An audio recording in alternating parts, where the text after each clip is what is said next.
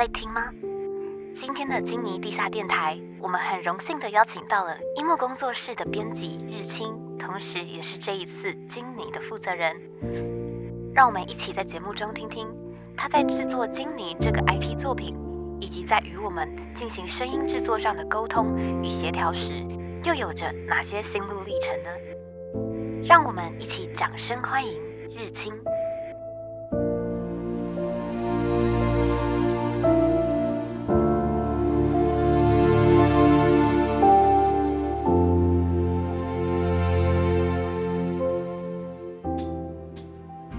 Hello，大家好，欢迎收听这个礼拜的地下电台，我是主持人盆栽，耶，很开心又跟大家见面了。那在前面的集数当中呢，我们邀请到了《金妮》这部作品的原作作者库鲁玛老师车车，还有在我们《艳红》这部广播剧当中饰演艳红这位主角的声音演员郭玲。我们今天呢邀请到的是出版《金妮》这部作品，也是促成这一次合作的最大功臣，也就是我们一木工作室的编辑日清来到现场。嗨。Hello，我是樱木工作室的日清，大家好，Hello 粉仔，嗨嗨嗨日清。那樱木工作室呢，是一个在台湾就是成立了蛮多年的独立出版工作室。然后这次改编的《金妮》这部作品呢，也是樱木旗下的作品之一。没错，对对对。那那日清，你可以帮我们先介绍一下《金妮》这部作品吗？好啊，就其实呃，《金妮》这部作品，它的作者是 Kruma，然后就是呃，刚才就是前面粉仔有提过，就是车车老师。那其实我们跟车车已经是合作，这是大概嗯第五部作品，然后就特别想聊一下，就是《金妮》这部作品是它其实是写在就是二零一九年，那它比较特别是就是它其实不是先透过我们工作室就是出版，在出版前可能要先讲一下它的就是写作相关题材，它这部作品是写于二零一九年的八月，那当时为什么会写这部作品呢？是因为就是作者他看到就是那时候香港的反送中的情况，然后呢还有隔年就是慢慢的。要总统大选，然后因为他又是身为高雄人，所以他就是有一些他自己的担忧，所以他就写了就是这部的相关作品，他就是有一点类似政治预言。那当时的话，其实他是做一个。比较像自出版，然后呢，就是出一个就是无料的方式，然后呢去做各个点，像可能在咖啡厅啊，或者是一些嗯活动的场次，然后呢做发送。嗯，那无料的这边这边我稍微补充一下，无料无料的意思就是，呃，可能作者他本人自掏腰包去印了一些免费的像小册子这样子的一个作品。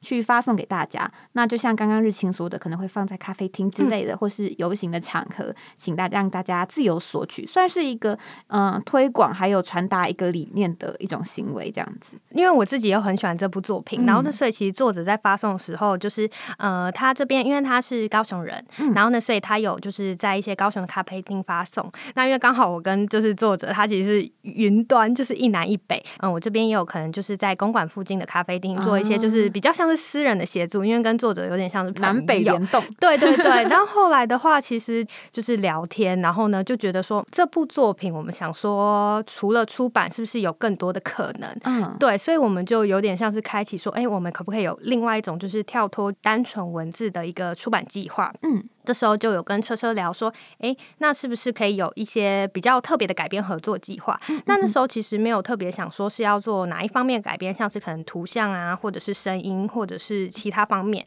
但后来的话，我们就觉得说，哎，这部作品它其实在说一个就是海鹰这个海岛国家，它因为就是因为公投，然后呢，所以就是把它的国家，然后呢，主权归对主权归还给大众。那其实这个海鹰。它就是是海昂，然后它是台语的，就是一个鲸豚的一个泛称。嗯，里面的话，海鹰话它其实是逐渐一个消失的文化。海鹰话它就有点像是台语。那所以就是其实近年来也有蛮多就是母语。那当然母语不包括是台语，但是它是对我而言相对比较熟悉的一个母语。所以我们就觉得说，哎，那这样的话是不是除了文字以外，然后可以有声音的改编计划？那我们就有联系上之前有合作的就是声音团队，然后想说可以改。改编这一次的作品，那也蛮高兴，就是可以促成这样的一次的合作。对，对啊，也是很高兴说这一次有这个机会参与，就是这一部作品的改编。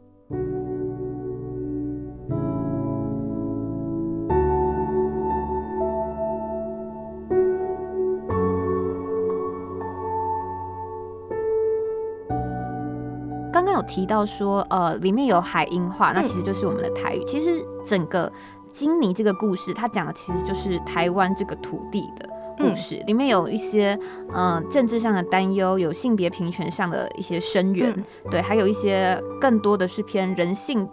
本质上的一些带着希望又带着绝望的一些情绪在里面，是一个我觉得情感真的蛮浓厚的故事。对，因为其实看的话，它虽然说它是一个就是虚构的作品，但是你可以蛮多就是有自身的投射。对我蛮想举例来说，嗯，有一篇叫做就是嗯海奇，那它其实不一定是影射台湾，因为海奇的话，它有一个角色叫做海奇。海鹰被大中统一之后，然后他就是有一些比较是武装的抗议行动，然后呢会被其实一些比较保守的海鹰人认为说，哎，他是暴徒，所以他其实我觉得可能有一些读者可以蛮直接想到呃香港对，然后呢再来的话就有一个另外一个地方是在讲艳红，嗯，那艳红的话他就有提到说，哎。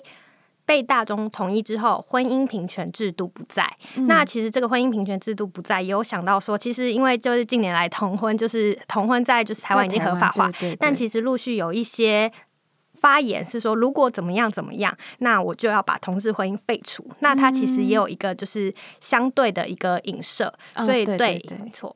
那刚刚提到像艳红这篇故事，它同时是经理当中的其中一篇短篇。那我们这一次跟一木的合作呢，就是把艳红这一篇短篇结合艳红后面还有一篇叫细红的中篇，是跟艳红里头的两位主角同样就是同样以艳红里面的两个主角继续发展的一个故事。那就是把这两篇结合在一起之后，再发展成现在合作的广播剧作品《艳红》这样子。对，那这一次在艳红的合作当中，我们其实邀请到了蛮多。不同领域的创作者，也包含一木。这次我觉得很厉害，就是邀请到来自香港的图文作家。嗯，对，因为其实嗯，刚才有提到说，我们荧幕工作室是以出版为主。那虽然是以小说文字出版类型为主，但是其实陆续都有邀请一些就是台湾的插画家，就是有做一些可能像是小漫画的合作啊，或者是插图的一些绘制。那这是我们第一次不是邀请台湾的画家去做合作。那为什么说这个原因呢？是因为就刚刚有提到说。金尼，它其实是一个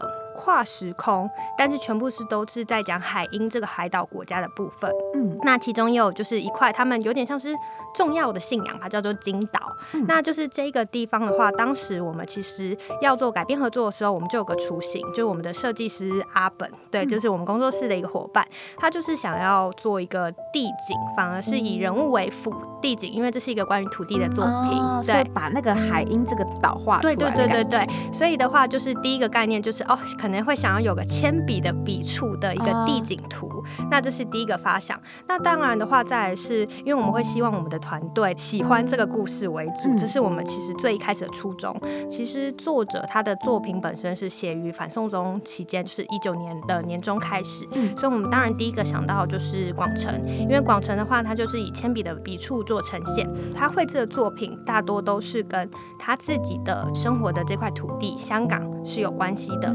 我们那时候其实觉得机会渺茫，我们就觉得有点紧张。那我们当然就是写信，然后去邀请。后来非常高兴可以跟广城做相关的合作，那就是在 podcast 的图啊，或者是一些后续的图都可以看到，就是广城作品，我们都是蛮开心的。对对对，我觉得广城老师的图跟金妮本身故事的调性真的非常的契合，可以说两个就是互相让彼此的内容都往上升了一个。新的境界这样子，我觉得超棒。对啊，而且我觉得就是广播剧的，就是选角啊，或者是当初我们就是提到说，我们这次改编作品是艳红嘛，那艳红的主角当然就是艳红这一位人，然后呢跟她的老公就是杰西。那我们当时其实完全没有预设说，哎，她的声音会是怎么样呈现。然后呢，后来就是有听到就是广播剧的成品，就是相当惊艳，觉得非常的就是契合。对，那这一次的选角呢，其除了郭玲本身之外，因为郭林他。他既是配音员，他同时也是诗人，然后也是声音导演，所以他其实是一个集很多才华于一身的神奇美男子。对，那也是因为托他的福的关系，我们这一次超级荣幸，就是接洽到了家奎老师，台湾剧场界以及影视圈应该算蛮多人的男神。对我那时候也真的是超惊讶的，就是发现哎，这位角色是我在就是电影中或者是电视剧看到的角色，哎，眼前出现了一个只有荧幕荧幕那边的人出现在眼前的感觉。对，那个时候能够透过饰演艳红的郭玲接洽到她的老公饰演接戏的贾奎，算是我们真的非常震惊也很荣幸的事情。非常感谢贾奎老师也接下了这一次的合作。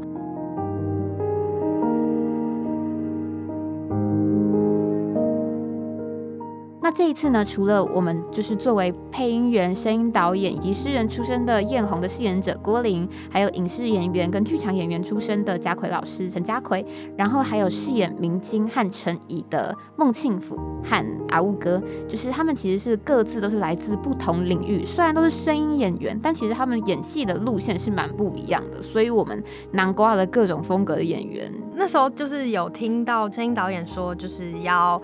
办一个读本会，然后对那时候就是文字出版工作室都是宅在家，然后就第一次参加读本会，然后就是印象也非常的深刻。这边我解释一下读本会这个概念，现在的声音表演圈可能还没有那么流行，但是是我们这几年慢慢在尝试的一种工作方式。它其实是有点借用影视圈跟。剧场圈的做法，就是在正式进录音室开始录音之前，所有的剧组成员，包含后置啊、编剧、导演以及所有的声音演员，我们会先集合。虽然现在疫情，所以蛮多次读本会都在线上进行，但当时。呃，还没有疫情的时候，都是尽可能的约在一个可以面对面的场合，然后大家一起先把剧本拿出来，把剧本的台词念顺过一遍，互相讨论对角色的理解啊，确认彼此演戏的风格有没有冲突啦。然后有没有台词需要再顺过啊之类的？像我作为这一次的改编的编剧，我在现场如果说我听到有个演员他的发挥比我想象中的还要还要更多元化，有更多的可能性，我甚至就是可能会为了他去改一些词或者调度一些场景之类的，就是会做一些。尽量能够在事前就先解决掉的工作，避免在录音室里面花费太多额外的时间再去做调整。因为说真的，在录音室的时间也是一笔时间成本跟金钱成本。对，所以算是一个希望作品能够更好的同时，也节约成本的一个新形态的声音工作方式。这样，那这一次的读本会，我们就是邀请到了整个剧组，那个场面就是蛮盛大的。对，那第一次见到家奎本人，有一种哇，完全被帅哥实力派帅哥的光环给笼。照那个不敢跟他对视的感觉，然后那时候看着看着他，我就是全程没有 没有看着他，我不敢看他，我就是全程盯着我的剧本，然后头按着太阳穴，感受那个被澎湃的演技给洗礼的那个过程，这样子。对啊，就说到就是嘉奎老师，我对主角两位真的是印象很深刻，因为其实我第一次参加读本会的时候，那时候当然是声音导演做统筹，那我就是在旁边就是默默看，呃，荧幕这边是代表作者，然后呢会有一些就是相关的一些。呃，不管是对剧情也好啊，或者是对角色有一些各自上的认知，然后会有做讨论。其中我很印象深刻，刚好就是嘉奎老师跟郭林老师两位，就是呃，他们对各自的角色解读让我非常印象深刻。那第一个就是嘉奎老师饰演艳红的老公接戏的部分，有看原作的话，大概会知道；或者是没有看原作，应该也会觉得，哎，接戏是哪一个接？接的接戏的接其实是偕老的偕，马接的那个接，对，马接的接。然后呢，他其实这个姓氏目前其实，在台湾可能是比较少见的。嗯，作者的原本设定他是一个呃原住民，就是平埔族的姓氏，格马兰族。对，没错。然后呢，所以当时就是嘉奎老师在看到这个剧本的时候，然后呢，他就是有对呃这个部分做出很多的一个讨论，因为就是当时我们的剧本可能其实这个地方的琢磨就是稍微比较少，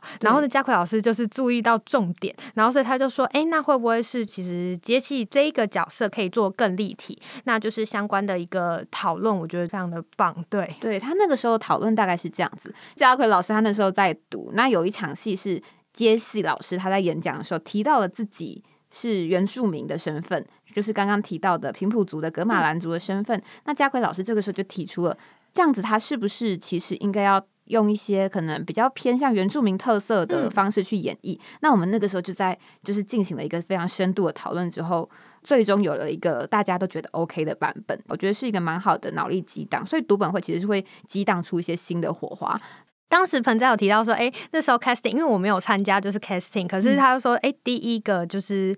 最优先想要找的就是角色，就是演员，就是郭玲嘛。对对。那因为其实，嗯，我们跟郭玲就是也还蛮幸运的，就是其实，嗯。艳红就是这部广播剧，之前我们也有跟就是郭玲老师有做短暂的合作。那那时候就是其实就是呃，声音团队这边跟我们说了之后，我们就想说啊，对，没错，就是。其实，在读本会中，就是嗯，郭玲郭玲的话就给出就是更深入的讨论。对。我自己觉得印象很深刻的是，他有提到说，因为其实艳红这个角色，我也大概就是很简单介绍一下这个角色。这个角色的话，他是呃一位就是生理性别男性，然后也自我认同是男性，然后他是同志的身份，但是因为他喜欢穿就是我们可能世俗认定的女装，或者是比较像是女生穿的高跟鞋，所以那时候郭玲他就有提出来说，哎，为什么他他是男生，自我认同也是男生，那为什么他会想要？就是穿女装，然后他又就是更深入想要挖掘艳红的内心。他说：“哎，那是不是艳红其实她的就是性别认同是女性？那当然，我们这时候就是也是透过就是在跟作者进一步的了解这件事情。然后呢，就是跟郭林这边有聊到，就说：哎，艳红可能是她喜欢美的事物，所以对她来说，高跟鞋就是美的事物。高跟鞋本身是没有性别的，所以就是在这样子的讨论，我觉得就是又更深入，就是了解艳红这个角。色，那我就觉得非常的棒。对，我觉得其实这一次能够改编《金妮》当中的艳红这部作品是蛮荣幸也很大的一个挑战。我觉得它挑战之处就是有几点，像是呃，首先它本身故事已经很完整了，我不需要去为它多设计一些什么额外的故事。然后再来是车车老师的文字很漂亮，不过是那种。很多方面是比较偏画面以及内心戏的描写，这一点其实的确在声音上是一个超级大的挑战。就是我那个时候就跟导演还有我们剧组的伙伴们，我就说。我想要把这么好的一个作品，就是再更写实一点，接近电影。我希望它可以做到是一个不需要依赖旁白或过多的角色心声去自我解释，让听众就能够听得懂的东西。我希望它可以很写实、很沉浸式。所以，我们其实，在剧本上就是下了非常非常多的功夫，自己讲，但真的是下了非常多的功夫。QQ，然后那个时候。前面有提到，他故事已经很完整了，所以我能够做的，我我希望它是尽可能能够保留原作原本的精神，因为这也是我非常喜欢这部作品的其中一个原因。那我希望能够在保留原作的模样的前提之下，把它变成了一个符合广播剧这个载体的一种形式。所以那个时候就是。嗯，可能我自己的关系吧，就是我比较喜欢看电影，那我可能研究的剧本方面也比较偏影视剧本，所以这一次我在做改编剧本上，我也是运用了蛮多，就是从学习影视剧本方面获得的一些方式，就是运用一些那边比较有系统化的方法来进行改编，所以我就先重新的把重要的事件抓出来，然后接下来重要事件抓出来之后。要保留的是，我觉得人物的核心，就是我觉得我这一次做比较花时间在做，其实是帮忙把人物给长进广播剧里的感觉，因为他们原本在故事当中是活在文字里的，他们有很多的面相可以透过文字的描述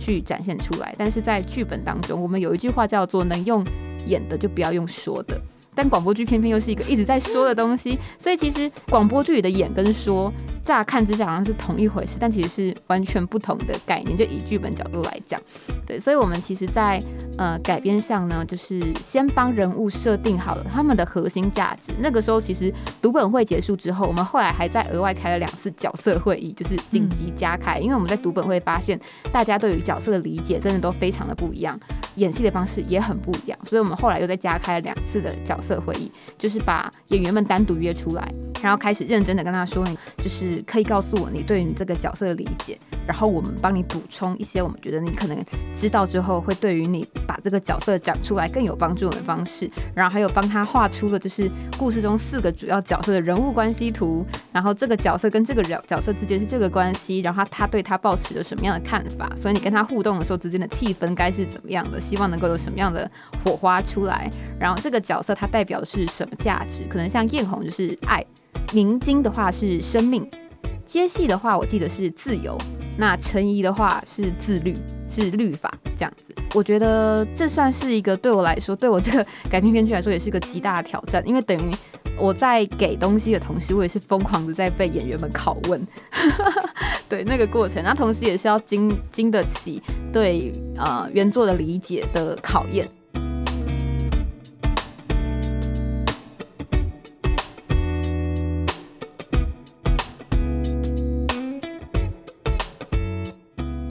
那我还蛮好奇的，所以就是，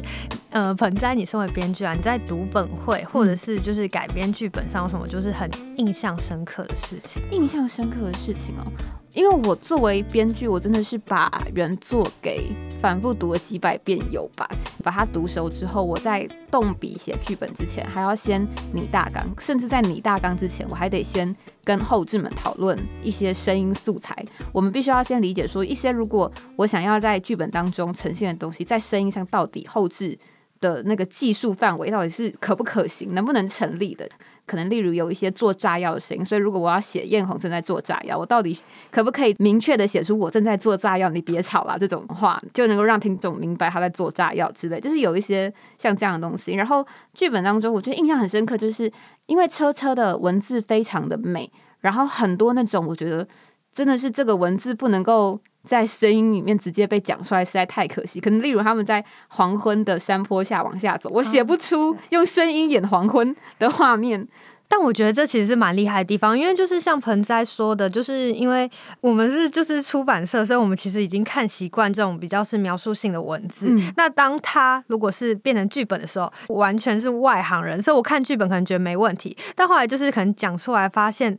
有一点好像不适合，虽然它很美，所以就是后来我们就是改了很多版本，然后让它其实变得是你听起来不会觉得说，哎，好尴尬。其实人不会这样子说，觉得也是还蛮厉害的。就是我我觉得那个时候我比较拍谁的一点是，我会一直觉得我好像在扼杀原本很漂亮的文字，因为我得把它改的非常的口语，不只是口语，还要够直白，听众才能够听得懂。就是有一些文字，它是适合在小说里面非常美的，可是，在听感上可能会有可能像谐音啊或同音字的问题，所以比较难去用这样的字。我自己很喜欢有一场是请车车扩写了一场戏，就是我们在故事当中的序场。序场是接戏，还有艳红两个人在床上耳语厮磨那一段。那那一段是原本的原作当中呃没有的，但是我为了剧本的调度，然后希望能够在。第一场开场的戏就清楚的交代人物关系以及世界观，还有当时人物之间要发生的危机，我就安排了续场，就是让他们在床上耳语厮磨到一半之后，被被大中的警察海鹰特警破门而入，然后杰西被抓走，就是这样子的安排，去让节奏从嗯一开始很温情，到后面开始紧张起来，就是有一种哎。大家注意，有事情发生了 的那一种感觉。那那一场戏当中，其实这场戏的由来是在原文当中有一段是接戏，呃，艳红说接戏曾经说过他像金，其实就是一段很短的一句话。但是我觉得它就是这个故事很美的一个精髓所在，就是车车很多这种看起来好像很短，但是却很有 power，然后我觉得很富含。美感跟哲学的 东西，我就会把它额外的抓出来。所以其实有几场扩写广播剧中，就是原作里没有的戏，都是从原作里看起来好像是迅速带过的一些侧描抓出来的。我自己。嗯，我自己印象深刻也是两场，应该说是我前半段就是这广播剧就总共续场加最后一场，总共有十五场。那因为我目前就是听了前半，那就是前半段前半段的部分就是续场到场六。我其实自己最印象深刻是也是跟盆栽一样，就是续场。但其实我另外一个印象深刻是场六。那续场为什么会印象深刻呢？是因为就是其实呃，我们荧幕工作室出版的作品有些是 LGBT 向，然后呢有一些可能是。比较，我们主角都是男生，然后就是 BL 为主，然后当然 BL 就是大家其实我自己啦，就是也是会喜欢看一些就是比较激情的，就是像是床戏啊或 R 十八部分，就是所以对激烈对，所以就是其实广播剧的那个呃公告一出来之后，然后就大家就有就是私讯啊，纷纷私讯来问说，哎，所以这部有肉吗？但就是呃，我们那时候其实也有在想，但是后来也希望就是说，哎，这部作品是老少咸宜。所以最后就是不好意思，就是没有没有肉的部分。但是一切都有一个但是。那我后来就是听了续场，我当然看完整个剧本，我都觉得说，哎，它就是一个普遍级。然后那，就后来就是声音导演这边有给我就是听了就是续场，然后我就很惊艳，而且那时候很好笑，就是因为其实我那时候就是已经有点晚了，所以我是在家里，嗯嗯，那我就是听，然后就是我我的家人都在旁边，然后因为我就是想说声音就是开很大，然后我的续场就是声音开很大，然后。然后呢，就是一放出来，然后就发现就是太害羞了。对，就是杰西，就是饰演嘉奎老师的杰西跟就是嗯，郭林跟 啊，是，我们入戏太深。对，就是杰西跟艳红，然后呢，他们就是在因为在床边就是耳鬓厮磨，然后我就发现，哎，他好像有一点让身为腐女的我们，然后就觉得很很激动。对对对，所以就是续场部分，嗯，你可以算是 R 十八吗？就是。大家要发挥就是想象力，自行想象，对，就是要儿子都可以。这个就是声音作品的魅力，因为没有画面，但看你的想，就是你的想象力就是你的超能力。然后素材我们都给你了，剩下就交给你自己。对，真的是。然后另外也有提到说，就是其实，嗯，因为刚好就是嗯前几集的 podcast 就是地下电台，其实我就是也有有听。我另外一个印象深刻是场六。嗯，那我真的是那时候听的时候，他的整个就是情绪就是，哎，好开心，好开心，然后脸红心动。然后呢，在中间的话就是很好笑，因为艳红会有一些就是可能婚姻平权的时候，通常有一些人会在上街就是发一些相关的传单，对对对。但是因为在大中统治之后，海英这个部分就是同性婚姻被废止，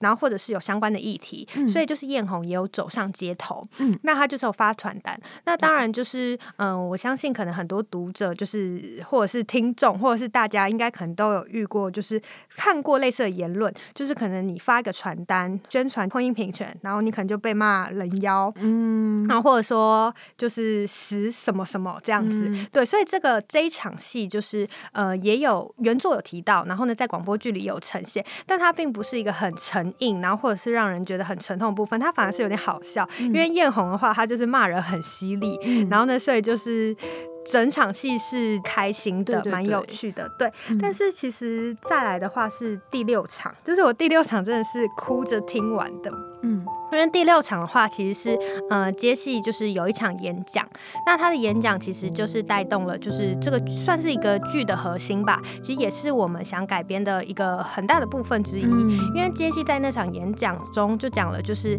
嗯海英人，然后呢他们是一家人。那其实有点像对我来说，就是台湾人就是一家人。但是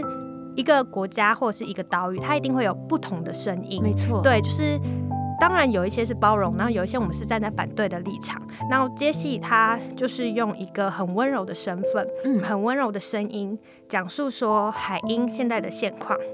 那就是说，因为海英他被。大中就是统治，那他的公投一定是多数的票，所以一定会有，嗯，我就这边就说保守派势力，所以一定会有一些保守的声音，然后或者是有一些就是想要自由的声音，那他们就会有一些冲突。那当中的话，就是杰西就说这样子的一个部分，那所以我这边是印象非常的深刻。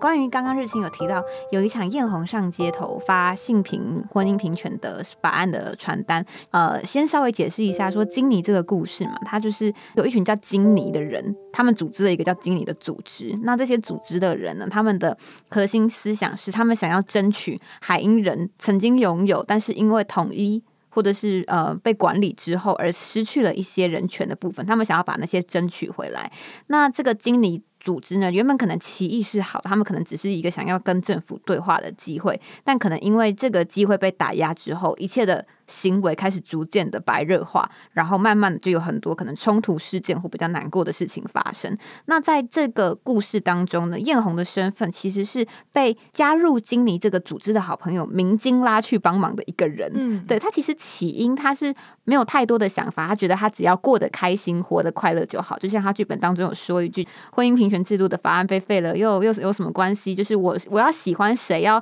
证明谁是我的老公，不需要法律来帮我说话，我就自己。”说了算之类的。他的想法是这样，但他遇到了就是跟着明晶进入金妮，遇到接戏，然后看着接戏，他在争取一些艳红自己本来没有那么在意的事情，然后看到接戏为了这些，他原本并不是很觉得不是那么重视的一些像是自由啊、人权这些事情在奋斗，然后他慢慢的去有了反思，也看到了可能像以陈怡为作为代表的政府势力的一些打压跟针对。然后明白了，当人权被夺走之后，会是一件多么可怕的事情。那人权被夺走，也许对艳红来说还没那么可怕，但他害怕的是，当有一天他连爱人的权利都没有了的时候，会发生什么事情？这个故事其实是用很多的角度在探讨权利啊、自由、生命跟爱的一个东西。那艳红她在组织当中，就是一开始就是一个有点像来帮忙做炸弹的义工，嗯，慢慢的到后面变成就是我老公。我老公是组织的重要人物，然后他被抓了，我现在要去救我老公，这样的感觉。对，他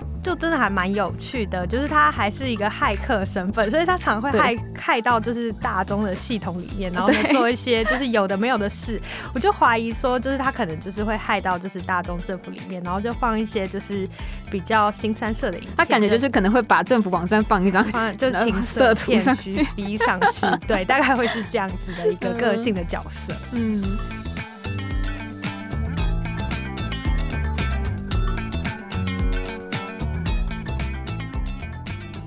其实我跟车车老师在沟通的过程当中，会不停的是我可能写一些需要扩写的需求给他，然后我会标注一些我需要的关键对白。给他，然后请他帮我把它写成他以亲亲妈的角度去写成他觉得孩子会用的语气，再还给我，然后我再把它用剧本编排的方式去可能调整节奏啊，或是修改成比较口语化的台词。对，因为那时候就是盆栽，就是因为从原本是文本嘛，然后到剧本就是从零到有。那我在这边当一个有点像是呃说监制，好像又有点太严厉，那就是一个陪伴者的角色。因为我主要是看，然后呢跟作者还有盆栽做讨论，所以我真的是。看着他一路从像刚才盆栽说的比较是文本式的小说式的就是文字，嗯，然后呢到整个就是好的面目全非，就是变成是说。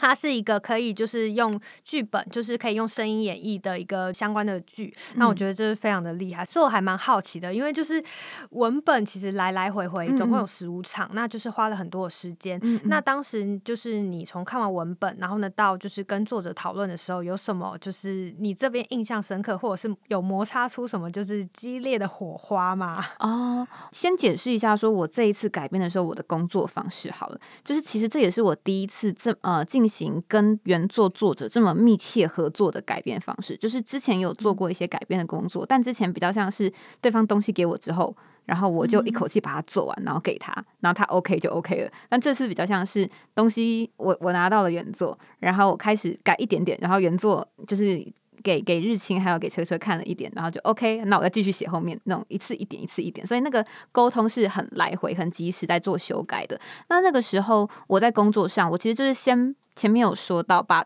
原作读的非常非常熟，就是已经台词都会背的那个程度。然后接下来我开始筛选，我觉得必要留下来的场。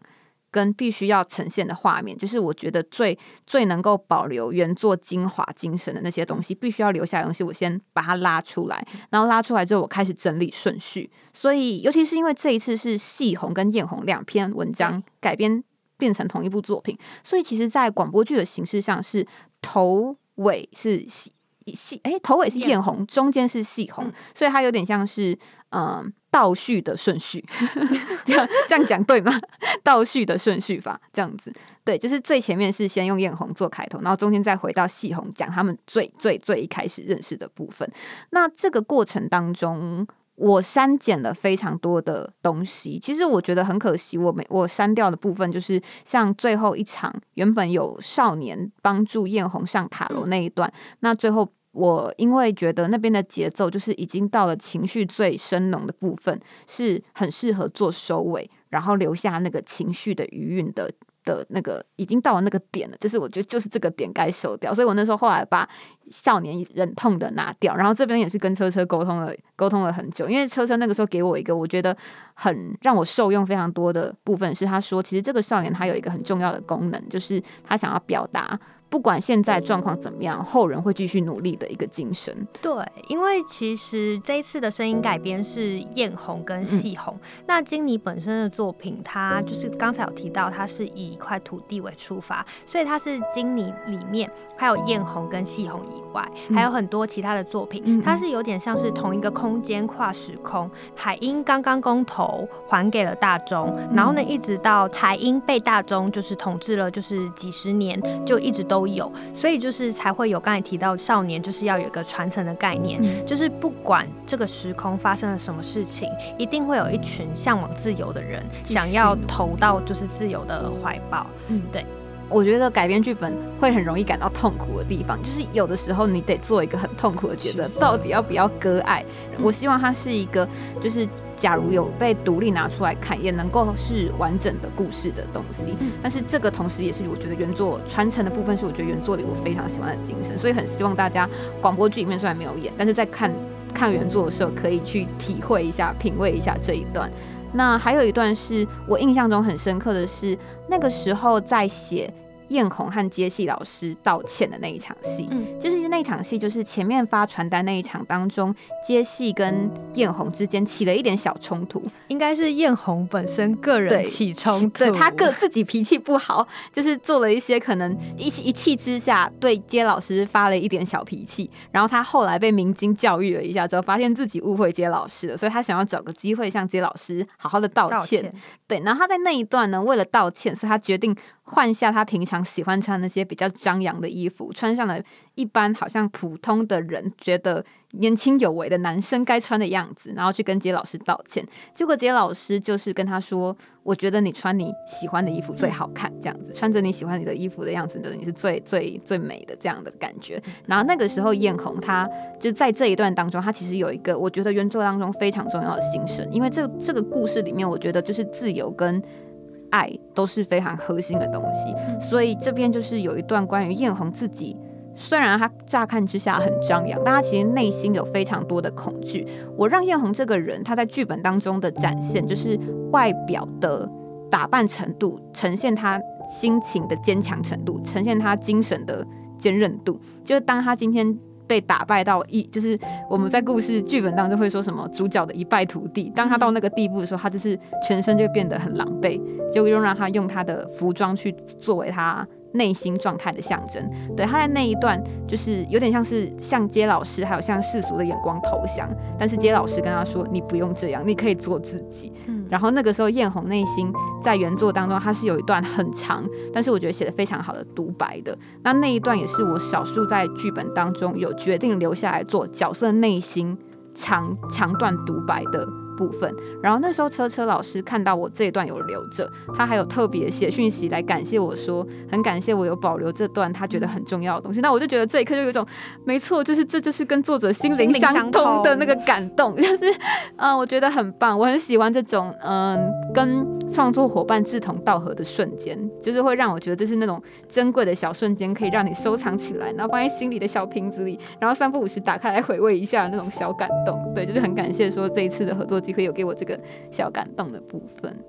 当初其实有提到说，就是嗯，因为它是一部广播剧，是声音演出，嗯然后呢，它又有就是七十五分钟，对，那可能有读者可能会担心说，哎，因为现在大家都是就是容易很专心，专心集中度不高，对对。然后呢，我们其实是没有担心啦，因为就是我们很相信就是我们的声音合作伙伴，但是我们就是。自己在听的时候真的是很惊艳的，因为就是我目前就是听了就是续场到场六，然后呢，它大概是四十几分钟，那真的就是体感的时间就是一下就过了，就是一直因为我跟阿本是呃我们的设计阿本是线上连线，然后真的就是一路就是很快就听完，就说哎怎么没了？所以我觉得就是没有什么。冷场的部分，然后我自己觉得就是真的很棒，而且因为我本身是原作派，嗯，对，然后呢就是听完就是会发现说，哎，有一些在文本本身没有的，然后呢是在剧本中有做一个新的呈现，嗯。那这样的话，反而是让就是角色好像又更立体。那他用了声音，或者是不管是就是背景音啊，还是什么其他的后置，然后让他整个更立体，那又赋予了另一个新的生命。嗯，因为在剧本的改编过程当中，我等于是用原作原本已经提供的东西，然后在。在使用我所知道的，嗯，编剧的系统，就等于说，其实原作已经很完整，但是当我把它放进编剧的系统当中，所会发现有一些看起来好像空着的东西。那我我如果可以的话，我会尽可能的回到原作里去找，帮他放上去。就像是可能这个角某个角色的动机，他对于另外一个角色的爱恨情仇源自于哪里？可能原作中没有特别交代，但是我问了一下这个角色的成长背景，问了作者之后，然后我再自己去解读，然后把它补充，然后把它写进要给演员的那种角色功课里面，让他知道说你跟这个角色之间的爱恨情仇是这个样子，你要记得你对他的情绪是又爱又恨的什么什么这样。然后我觉得这些东西虽然在故事里面演。不出来，但是在融入角色演员的演技当中之后，呈现出来的情绪就是那个张力足够饱满，会让人在即使不清楚事情全貌的情况下，也大概感受得到他们之间其实不是只有互相讨厌这么简单之类的这种事情。但我觉得，就是这就是可能。哎，要听了广播剧才会知道。对，所以其实刚才有提到说，就是因为我们这次的计改编计划是艳红，那其实大家就是因为我们之前有做就是几次问卷，那大家其实还蛮多敲完就是不同的就是短片，像是可能海奇啊，或者是新的岛屿，或者是我们刚才一直提到的明晶，那它其实也有就是明晶自己的故事，我们还有很多就是系列的故事。然后其实我自己私心也很希望可以就是作为读者可以改编，那所以就是陆续啊，我们也会有相关的解锁计划。第二季的就是广播剧的活动，那如果有解锁的话，我们就可以继续的，就是筹备。对，简单来说，就是因为我们经费不足，所以我们真的是下了血本做完了艳红之后，我们就已经倾家荡产了。所以我们也不求赚钱，但假如有这个机会把成本打平的话，我们真的很希望后面。还能够再多做其他部作品，对，因为其实呃，就是哎，也不算小爆料，就是其实跟作者聊天，因为跟作者是真的很好，然后会就是拉赛什么的，然后他其实就有跟我聊天，然后他就跟我聊说，哎，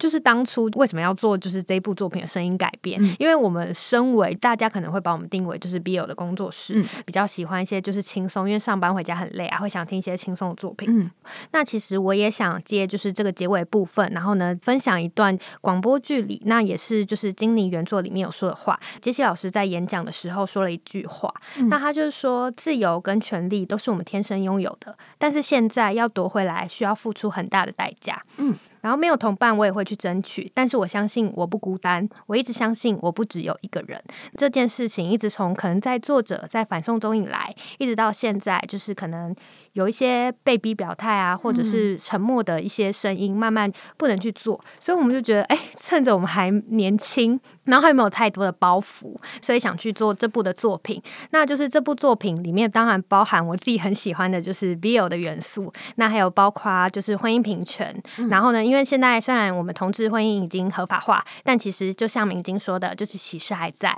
对，所以就是这部作品一直是我们想要呈现的一部作品啊。我很认同刚刚日清讲的那些话，就像他说。有现在明晶说的，我们也许在很多 LGBT 方面的事情，婚姻平权、性别平权上还有一些歧视，然后可能在不同的政治压力下，有很多事情可以做，明明可以做，但是为什么却不敢做了？就是很多像这样的事情，其实很多无奈在生活里不断的发生着。但是我我们很希望，就是在这个还能够拥有自由的空间，这个自由，我希望它不要是还能拥有，是一直能够拥有。所以希望就是做这个作品，也不是要控诉，也不是要呼吁。我们只是想要呈现一个我们的担忧跟我们的希望而已。对，没错，因为我还想要自由自在出版很多 BL 很香很辣的作品。OK，那谢谢你们今天这个礼拜的收听。我们今天的聊的内容可能比较多一点，比较偏幕后小故事跟制作心路历程的部分。那下次呢，我们还会再邀请到一些不只是我们剧组相关成员的来宾来到节目当中。总之就是希望大家不管有没有参与这次的募资，有没有预购这次的作品，希望你们今天这集至少听得还算开心，然后可以了解一下我们在做这部作品的心情。那如果能够让你们对这部作品有兴趣，进而去了解看看的话，你们可以到静文学上去搜寻金尼，金尼就是金鱼的金。那泥的话是鱼字旁再一个儿童的儿，去搜寻库鲁马老师、车车老师的这部作品《金泥》，其实，在静文学上有全文公开。那这次在出版计划当中，它是有额外一篇没有公开的加笔，是属于明晶的故事。所以你们看完全篇之后，如果对明晶很有爱，还有对于就是听了我们聊这些之后，对这部作品有兴趣的话，非常希望大家愿意就是支持一下。我们现在募资正在啧啧上线当中。对，没错。对。好，那就是不管大家最后有没有支持，我们都依然非常感谢你们今天的收听。不管是对于这部作品的关注，还是实际的支持，对我们来说都是一个继续做新东西的动力。欢迎你们 参考一下我们这次的声音跟文字出版计划，谢谢你们，谢。谢。好，我是盆栽，我是日清，我们就之后空中再会，拜拜。拜拜。